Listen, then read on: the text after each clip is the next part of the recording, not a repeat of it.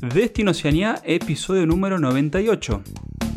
Bienvenidos a Destino Oceanía, el podcast donde hablamos de vivir, viajar, trabajar y emprender en Australia y Nueva Zelanda.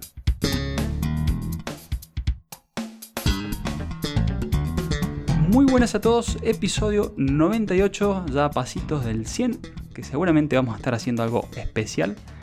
Pero bueno, en el día de hoy vamos a estar hablando de eh, cómo sobrevivir en, este, en ese primer mes que nos toca en Australia y Nueva Zelanda, ese primer mes que suele ser el más duro de todo, de toda la experiencia, de todo el viaje.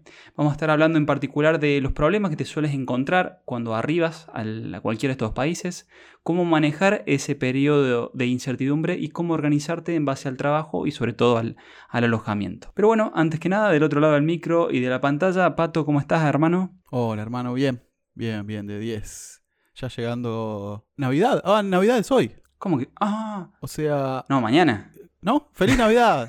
¡Feliz Navidad! Eh, Claro, cuando salga el episodio va a ser Navidad, ¿no? Cinco lunes. Sí, señor. ¡Feliz Navidad para todos! Espero lo estén pasando bien. Feliz Navidad, sí, que espero que lo disfruten ahí en familia, con amigos, con quien te toque estar y la pases muy bien. Exactamente. Eh, nada, te decía, sí, obvio, contento. Viernes, grabando hoy viernes. Eh, 11 de la noche aquí. Ya como unas, unas batatitas fritas para aguantar, todavía no cené. Y nada, contento. ¿Vos cómo estás, Gasti? Bien, bien, bien, muy bien. Eh, sigo aquí en, en Tailandia, en Koh Tao. ¿Hay ambiente navideño ahí? No, no, no. yo me- me- Nada, por ¿no? ahora, absolutamente no he visto ni un pinito de Navidad, no he visto nada. Imagínate que la, la religión mayoritaria aquí es, eh, es budista. budismo. Sí. Obviamente va a haber festejo porque hay mucho turismo, pero. Estás en Cotao, que hay gente de todo el mundo ahí. No, me dijeron que va a haber festejos así, pero no. mm, A ver, esto. Esto que armamos el pinito de Navidad y todas estas cosas, no, yo no he visto nada aún. Sí, tengo una novedad importante que es que me han aprobado la visa para Australia, así que Ah, nene. Sí, sí, eh, ya estuve hablando con, con mis amigos de allá, con la gente, gente amiga, así que, bueno, bien, contento, porque voy a estar, voy a estar de visita y voy a estar grabando mucho, quiero empezar ahí a, meter mucho material eh, audiovisual cuando esté por esos, eh, por esos lados. Así que bueno, mirá, si ya lo, lo- voy a dejar para las notas del episodio, perdón, en, en esta encuesta que tenemos en Spotify, si hay algo que te gustaría saber de Australia, que te gustaría que te lo muestre, simplemente déjalo ahí. Déjalo en, las, en la encuesta que tenemos en Spotify, que hay de cada episodio, y ahí puedes dejar tu pregunta y lo voy a tener en cuenta a la hora de hacer material audiovisual y cosas que te quieras ver, que no te lo podamos contar por aquí por el podcast, que, esté bueno, diríamos, mirarlo, observarlo y tratar de, vivirlo, déjalo, déjalo por ahí que lo, lo voy a tener en cuenta. Tengo ganas de ver eso, ¿eh? Tengo ganas de ver esas documentaciones. Si sale, van a salir directo a, YouTube. Eh, me interesa. Me interesa mucho, aparte de vos, de que ya conoces la, zona. Así que nada, tenemos gra- grandes planes para el año que viene, entre, eh, entre otras cosas, ese. Y bueno, eh, como siempre, eh, tenemos un saludo de los oyentes. Así es, así es. Eh, nos dice Bruno desde Gisborne, New Zealand, Gisborne, New Zealand, Isla Norte. Quería mandarles un mensaje para agradecerles todo lo que comunican con su podcast. Los escuchamos con mi pareja. Estamos haciendo tarea de campo, nuestra tarea nos permite estar con auriculares y se nos hace más llevadero siempre que los escuchamos. Qué bueno, che, les mandamos un abrazo grande, me realegro, eso es lo que más me gusta cuando nos dicen que los acompañamos, cuando están laburando, cuando están en el bondi, eso era casi nuestro objetivo cuando empezamos el podcast, así que muchas gracias y me alegro mucho y espero les sirva cual, sí. algo de todo lo que hablamos. Sí, sí. Y bueno, con Bruno, eh, particularmente yo he tenido, vengo teniendo una conversación ahí, lo estamos ayudando con el tema de, de su homologación de oficio. Así que bueno, Bruno, que sepas que está ahí, pronto vas a tener novedades con, con eso. Y gracias, gracias por el saludo, obviamente. También les recordamos que todavía están a tiempo de contratar algunos cursos con los precios de 2023. Es, que, que es alrededor de un 15% más barato, Basti, ¿no? Entre un 10 y un 15% más barato. Sí, eh, cursos para estudiar y trabajar en Nueva Zelanda que están, está de oferta porque claro, ya, ya tenemos las listas de precios del año que viene y obviamente hay inflación anual en todo el mundo y están, los precios van a subir entre un 10 y un 15, pero en diciembre están respetando, si, si buquean para el año que viene, antes del 31 de diciembre del 2023, o sea que falta cuánto, dos semanas menos, Una. Una.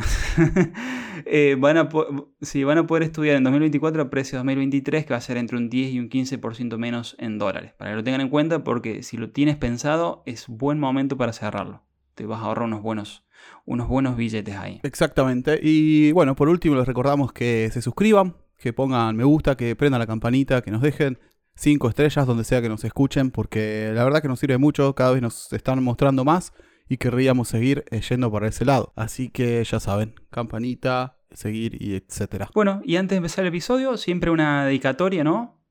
tratamos de hacer un poco temática y esto es para todos los que han sufrido, como a mí me ha pasado, creo que a Pato también, ese primer, primer mes de incertidumbre total, eh, donde se te cruzan un, montón de cosas en la cabeza y no sabes si has tomado la, buena decisión de venir a estos países, ¿no? ¿Cómo, te, cómo lo viste tú? A mí no me pasó, la, verdad, al mes, sinceramente.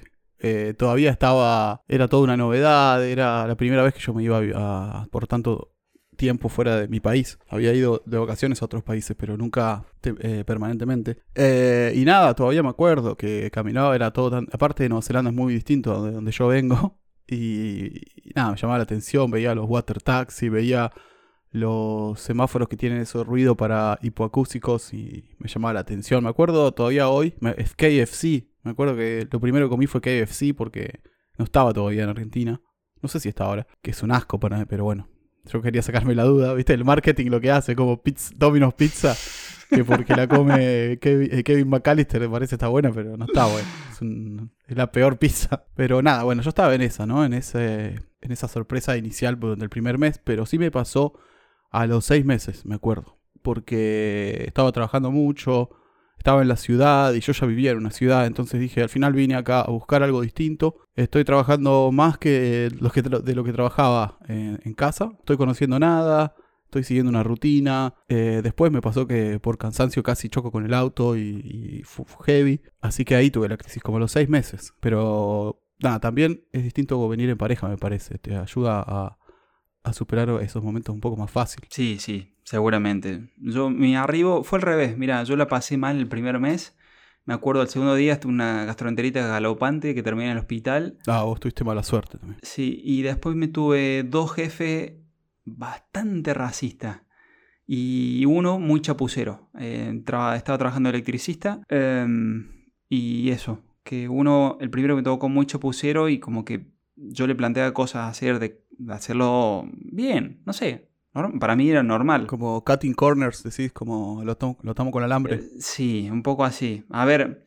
Improvisado. Sí, ¿qué pasó? Se habían equivocado cuando compraron eh, la, cañería plástica para llevar los cables y no pasaba el cable envainado. Entonces había que desenvainarlo entero. Pero no, no era uno, e, eran varios. Entonces después ten, desarmabas esa vaina y tenías un montón de cables de un montón de colores eh, que pasan todos recontra mil ajustados y yo le decía, loco, loco recomprar los caños y listo, para aceptar la pérdida, ya está. Sí, no, aparte era un, laburazo pasarlo, tenía que meterle vaselina, nada, no sabes lo que era.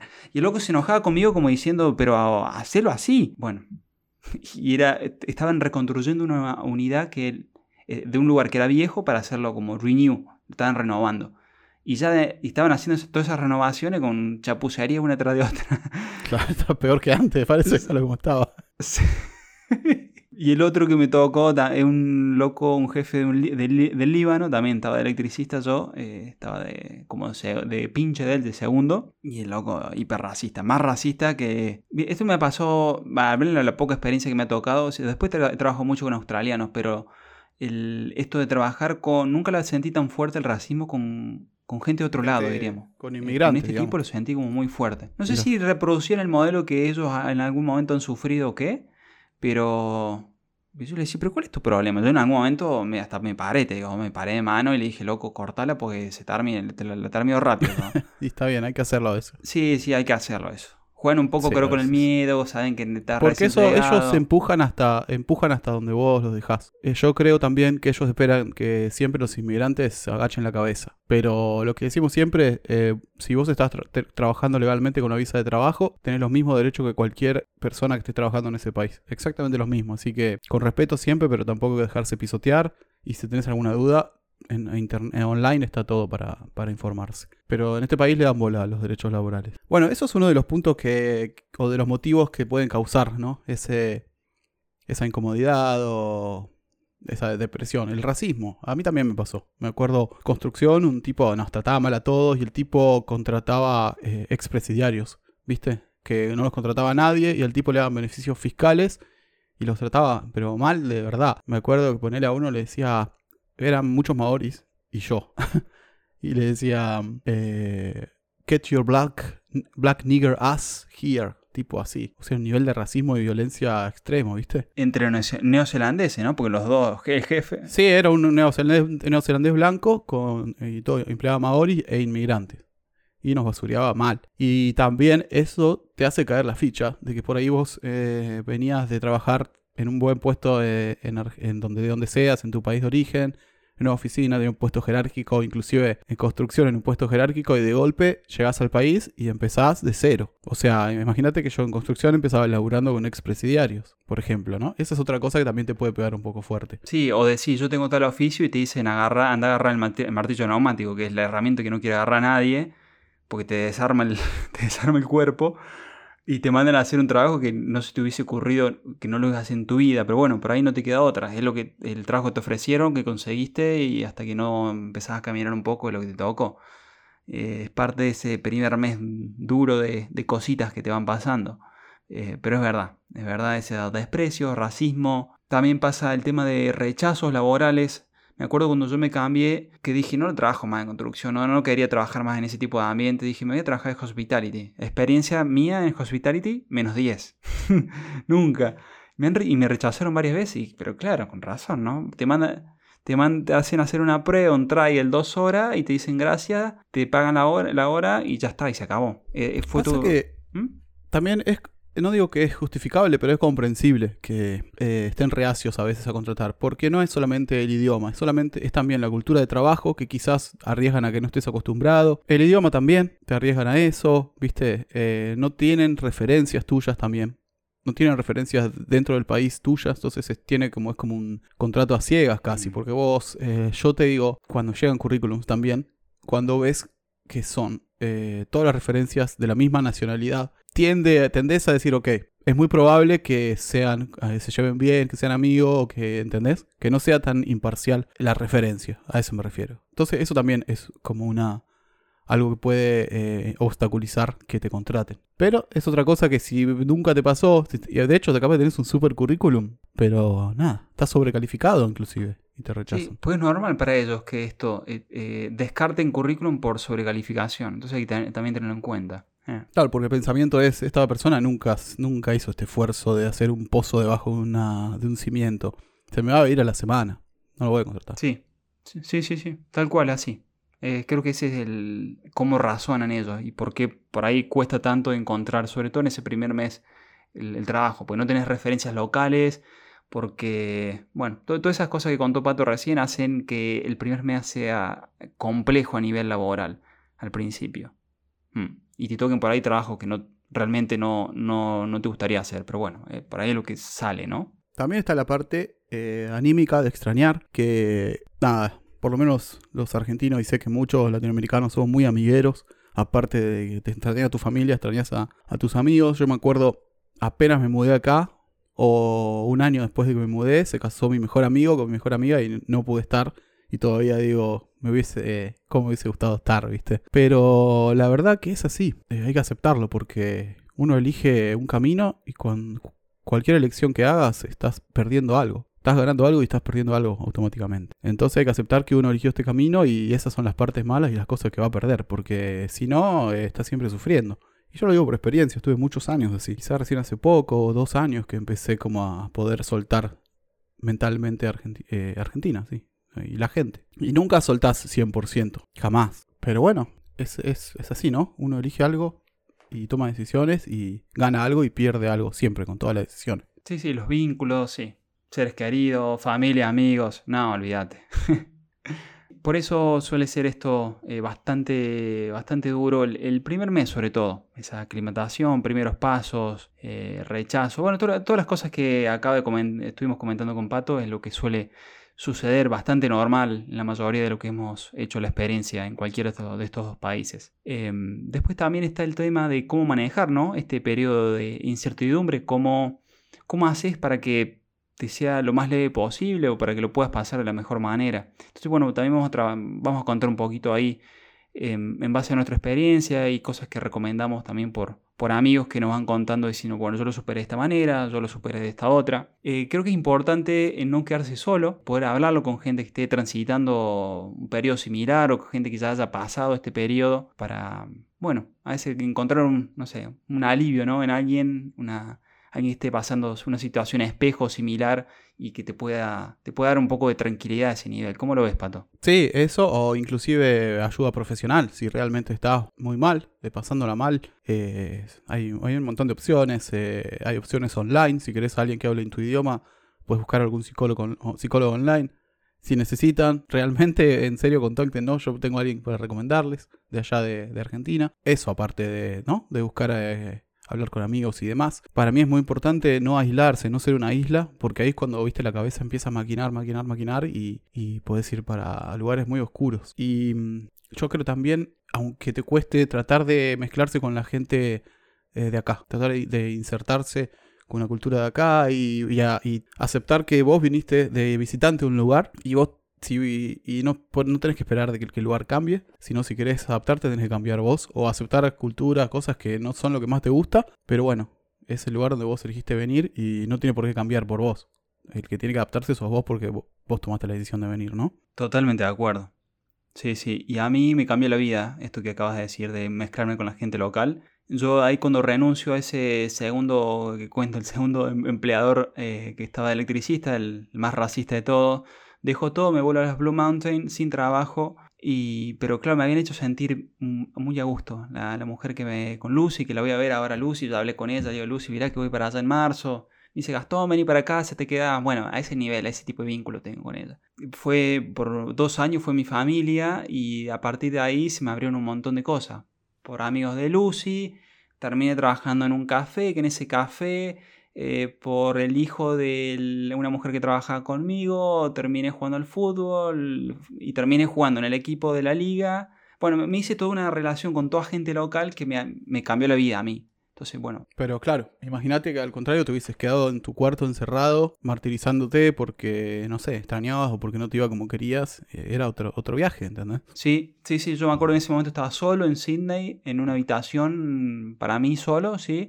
Pero bueno, nada, eso, con, pasando la mano con el jefe de mierda que tenía y, eso, no estaba acompañado. Entonces creo que en ese momento tomé una buena decisión, volví con Lucy, que a Lucy la conocí cuando estaba trabajando con el primer empleador, y de ahí en más se me abrió mi luna de miel, que me duró todo el tiempo estuve en Australia luego, pero mm, claro, fue eso, mezclarme todo con toda gente local.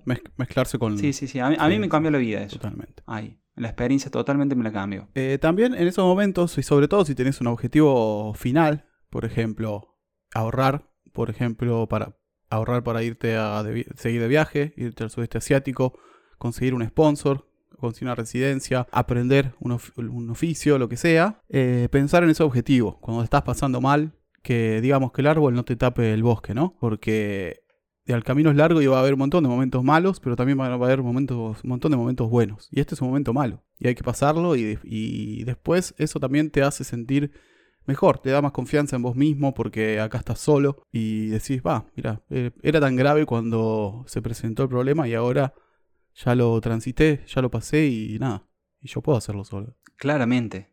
Sí, sí, a mí me cambió todo, inclusive después a partir de ahí empecé a armarme proyectos personales propios me dio un nivel de tranquilidad, de soy eso. Me dio mucho, mucha confianza interna eh, de que las cosas siempre iban a ir para mejor, que confiar en mí, en mis fortalezas y, la verdad que estuvo bien. Sí, sí, me, me, abrió mucho la cabeza y me dio mucha tranquilidad pasar todas esas cosas. También creo que sirve para esos momentos recordar cuando lo estabas soñando, lo que estabas viviendo. Porque si vos estás en, el, en Australia, Nueva Zelanda, donde sea, es porque una vez lo soñaste y actuaste en consecuencia para cumplir ese sueño. Y a veces uno está viviendo el sueño y, no se da cuenta o se enfoca en las cosas negativas, ¿viste? Que va de la mano de lo otro, ver, alejarse un poco de la situación y, mirar un poco atrás y decir, pa, loco, yo estaba en, el Bondi escuchando eh, Destino Oceanía hace un año, eh, soñando que iba a estar allá y ahora estoy acá, loco, voy a disfrutarlo, porque después no lo voy a vivir, después capaz de volver y no viajo más.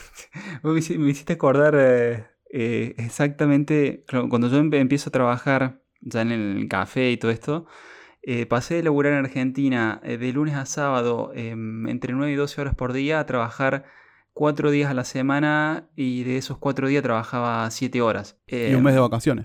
Olvídate. Si te quedabas Sí. Así Contra que dos semanas. cuando lo, lo empecé a ver en perspectiva, que es justamente lo que planteaste vos, dije, hostia, ¿cómo me cambió la vida? Eh, porque ahora puedo disfrutarla de otra manera. No, pará, y, y te sobra plata para ahorrar. Claramente. Eso, o sea, Sí, sí, sí, claramente. Sí, sí. Sí, así que bueno, eso. Eh, está bueno para, para ahí pasar ese momento para uno ubicarse y también mirar un poco para atrás y pensar en eso, por qué uno quiso emigrar, eh, qué, lo- qué sueños tenía, qué, qué planteos tenía para hacerse, sus objetivos. Y siempre va a haber esos periodos que no están tan buenos. También hay que saber pasarlos, ¿no? Pa- pasarlo, mirar para adelante, eh, agradecer y, y escuchar Destino Oceanía que te vamos a pasar siempre. y la posta, por lo menos. Sí, sí. Por lo menos no vamos a chamullar. Olvídate, eso no. Pero bueno, hay maneras de, de, eh, minimizar eh, esto o de evitar el, eh, minimizar el riesgo o de tratar de ir evitando, que para mí vienen de la mano de la planificación, ¿no? Cuánta razón tenés, sí. Totalmente. Por ejemplo, no, no adelantar pasos. Por- cuando venís, por ejemplo, si venís de, con Working Holiday, por ejemplo, es, todo cambia muy rápido, todo es muy eh, cambiante, todo muy volátil. Hoy estás, uh, listo, conseguí un laburo, pasan cuatro semanas, te echan, muy normal. Y de golpe tenés que conseguir otro laburo instantáneamente. Eh, entonces, eh, por ejemplo, si no tenés auto ¿no? en, por ejemplo, Nueva Zelanda, hablando de planear, algo, algo que puedes planear es ya, ahora tenés Google Maps, tenés mil herramientas, dónde está la escuela y empezar a buscar alrededor cuál es, eh, si, si querés ahorrar, si es muy caro estar cerca de la escuela o del trabajo que vas a estar o de la zona que querés estar, eh, buscar medios de transporte y buscar en zonas más baratas, pero no alejarte mucho si no vas a tener un vehículo o algo por el estilo, porque parece algo estúpido, pero realmente te puede arruinar el viaje, arruinar gran parte del viaje, sobre todo si vas poco tiempo, ¿no? Eh, el transporte público no es eh, tan bueno no porque es un país hecho para autos, entonces, te- y es carísimo el transporte público y tiene mala frecuencia, entonces te va a limitar mucho eh, estar alejado de, los lugares. Eh, te va a limitar mucho sin vehículo.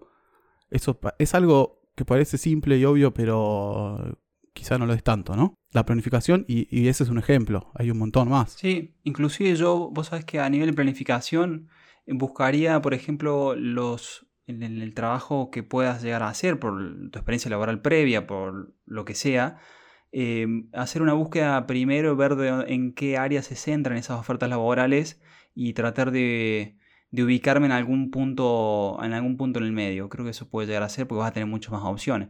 Pero siempre, antes de, de cerrar el tema alojamiento de manera a mediano plazo, diríamos que ya, ya te dirías, porque te van a pedir un bond, te van a pedir eh, adelantos y antes que te, si- sin saber que vas a tener un contrato de un par de meses o que vas a estar por un periodo largo en ese lugar, por ahí no te conviene ya meterte un alojamiento eh, semipermanente, eh, sino que te, por ahí te conviene, no sé, aguantar, estar en un hostel eh, o no sé, o arreglar que vas a estar por tiempo indeterminado, pero corto tiempo en algún lugar. No, También, como, co- perdón, Gasti, ¿eh? como property manager te digo, si vos firmas un contrato de seis meses, por ejemplo, y no lo cumplís, hay una penalización que tenés que, que pagar. Y de hecho, si, el, si el, el dueño de la casa no quiere re- cancelar el contrato, tenés que pagarle todo el contrato todo junto. Sin ir más lejos, le cuento una historia rápida. Eh, una compañera de trabajo alquiló una casa a una compañía. La compañía quiso romper el contrato, iba recién un mes. El dueño no quiso y le exigió todo el contrato, que eran 28 mil dólares. La empresa le ofreció 20 y tuvo que pagar 20 mil dólares para romper el contrato. Y el tipo a la otra semana la tenía alquilada la casa. Así que eso, un ejemplo de cómo te puede arruinar eh, el viaje, meterte en algo a largo plazo cuando no, no sabes ni siquiera si vas a estar ahí mucho tiempo. Alquile una habitación que tenga eh, reglas flexibles, que les permita dar aviso de una o dos semanas e irse. Eh, o tres semanas, no, no más que eso. Hay un montón de esa oferta. No, no se meten a alquilar una casa, eh, ni demás porque, nada, es meterse. Inclusive los servicios te, te penalizan por terminar antes. Internet, el Bauer, así que ese es un ejemplo, ¿no? Sí, sí, sí, sí, tal cual. Y sobre todo, y en general, no bajen los brazos. Que no, no se desalienten porque van a pasar eh, siempre, nos a todos nos ha pasado en algún momento que pasan cosas que uno no quiere, cosas malas, o bueno, todas las cosas que hemos enumerado hoy y más que seguramente no hemos contado, pero que, em, que bueno, son... Te quiero contar eh, mi, mi seguidilla de, de mala suerte que tuve acá en Nueva Zelanda. Que fue como en, dos meses. Tres, ponele. Eh, estoy yendo para que vean lo que es estar, pasarla mal y, y- y aguantar. O sea, gente la pasó peor seguro, pero... Primero voy en- estoy yendo en bici al, al- al trabajo de la mañana con la bici de mi novia y tiene los frenos cambiados. O sea, el que está atrás, eh, ¿entendés? El lado que era para atrás está- es para adelante. Entonces voy apurado así, llegaba tarde, venían autos, quiero saltar un, quiero frenar antes de un, de un cordón, pum, aprieto el de adelante, me doy vuelta, me quiebro el brazo. Listo, me operan todo en casa. A los tres días mi novia trabajando se corta la mano, pero mal. Así que estamos los dos mancos en casa. Y ahí, cuando estaba en casa al pedo, haciendo nada, me puse a, ver, a, buscar y encontré Bitcoin, ¿viste? Cuando Bitcoin no existía, valía 40, 50 dólares. Invertí en Bitcoin, tenía 30 Bitcoin. A los tres meses hackearon el, lugar donde los tenía, me robaron todos los Bitcoin. Todo eso en, el, en el lapso de tres meses. Y fue duro, porque estábamos muy solos, ¿viste? Eh, eso se sintió. Eso se sintió que estábamos...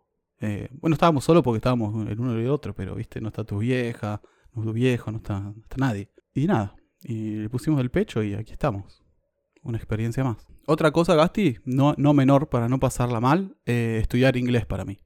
Estudiar inglés, que siempre lo decimos, estudiar inglés al máximo. Porque es, eh, a veces es incómodo, no, porque no puedes llegarte a relacionar si no entendés bien el idioma, ¿viste? Entonces yo creo que estudiar inglés intensivo, lo máximo que puedas antes de venir, también es algo que, que te va a hacer mucho más llevadero ese primer mes. Sí, sin dudarlo. El- una de las cosas más claves que hay en, en el viaje. Sí, sí, es casi, es casi todo, te diría. Sí, es gran parte. En eso y gran parte después, por ejemplo, laboralmente te van a dar muchas más oportunidades si hablas bien buen inglés que si hablas mal inglés. Pero olvídate. Sí, sí, sí, te den más responsabilidades también. No, no, sí, te, te cambia la vida. Sí, cuanto mejor puedas hablar, es verdad eso. Lo hemos dicho un millón de episodios esto. Así que, pues nada. Bueno, espero que les haya gustado este episodio, que, le, que les sirva en esta planificación de- del viaje para Australia, Nueva Zelanda. Simplemente decirles gracias por estar del otro lado, gracias por escucharnos por Spotify, por iTunes, también por Google Podcast o iBox. Gracias por esas valorizaciones 5 estrellas. También nos pueden encontrar en YouTube si nos buscan ahí en Destino Oceanía o por la web destinoceanía.com. Así que, Pato, hermano, será hasta el próximo episodio. Adiós.